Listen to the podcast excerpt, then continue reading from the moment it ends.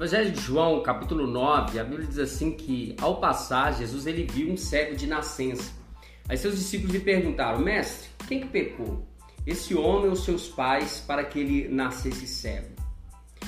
Por vezes, nós queremos obter respostas para situações que fogem da nossa compreensão. A escritora Karina Machado, citando Albert Einstein, escreveu: Não são as respostas que movem o mundo, e sim as perguntas. Quando você pensa que sabe todas as respostas, a vida muda todas as perguntas. Sempre haverá dúvidas, incertezas. Assim é a vida. Verdade. Amamos fazer perguntas. Quando crianças, queríamos encontrar as respostas para todas as nossas dúvidas. Quando adultos, ainda queremos respostas, mas muitas vezes fazemos as perguntas erradas. erradas. Fazer a pergunta certa pode nos elevar. Nossas perguntas revelam quem realmente somos, nosso coração, como pensamos, nosso nível de maturidade, conhecimento e até a nossa mediocridade. A pergunta certa pode revelar grandes oportunidades.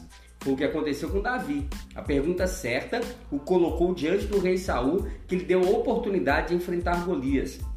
Davi venceu, se tornando genro do rei, sua família ficou livre de impostos e Davi se tornou respeitado por todo Israel.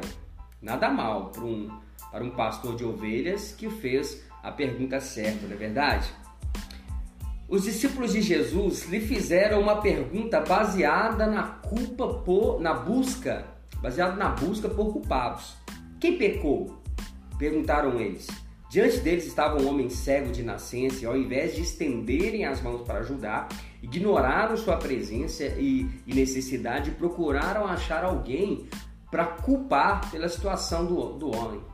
Vocês estão fazendo a pergunta errada, foi o que disse Jesus. A resposta de Jesus nos leva a pensar sobre qual seria a pergunta certa a se fazer naquele momento. Talvez, ao invés de apontar o dedo procurando culpados, a pergunta que deveria ter sido feita por, por cada um deles era: como que eu posso ajudar esse homem esquecido, abandonado pela sociedade? Não era sobre culpa, mas sobre, é, mas sobre o que fazer pelo outro. O homem nasceu cego e na sociedade em que ele vivia, os cegos mendigavam. Faziam, fazia parte da vida, do cotidiano dos discípulos e de todos de Israel verem espalhados pelas ruas coxos, cegos, pessoas que não podiam trabalhar, mendigando. Jesus ele propõe então uma atitude. Ainda é dia, podemos fazer algo por esse homem. Jesus faz barro com a sua saliva, passa nos olhos do cego e o envia para o tanque de Siloé. Ao se lavar no tanque, aquele homem ficou curado. A pergunta certa é aquela que nos colocar em ação. É aquela que vai nos colocar em ação, ao invés de nos deixar de braços cruzados, procurando culpados por algo que acreditamos não está certo. Pergunte-se: o que eu posso fazer? Como que eu posso ajudar? Onde eu devo ir? Qual atitude devo ter? Percebe o raciocínio? Nossas perguntas devem ser feitas sempre chamando a responsabilidade para si, nunca procurando culpados. Qual é a parcela, qual é a sua parcela de responsabilidade na história que você não gosta? O que não faz sentido para você? Nós muitas, nós só mudamos aquilo que não toleramos, o que nos incomoda. Será que não é isso que nos falta? Incômodo? As coisas ruins viraram o nosso novo normal? Ter um casamento ruim é um novo normal? Ter filhos mal criados é um novo normal?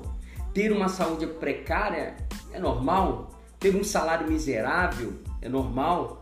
Jogar a responsabilidade pela vida medíocre que você leva no governo, nos pais, nos patrões, na economia, no diabo, em Deus, é a sua justificativa para não fazer nada.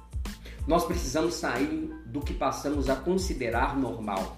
Precisamos sair do comportamento de manada. Não é porque a maioria adotou um comportamento medíocre que você e eu precisamos adotar também. Não temos que nos contentar com uma vida que não gostamos. Faça a pergunta certa: como que eu posso mudar a vida que não tem mais sentido para mim? Como que eu posso mudar esse casamento infeliz?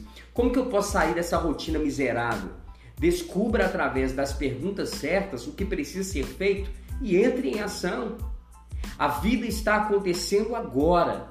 Faça acontecer uma vida melhor para você. Como? descobrisse a sua missão. Deus abençoe você.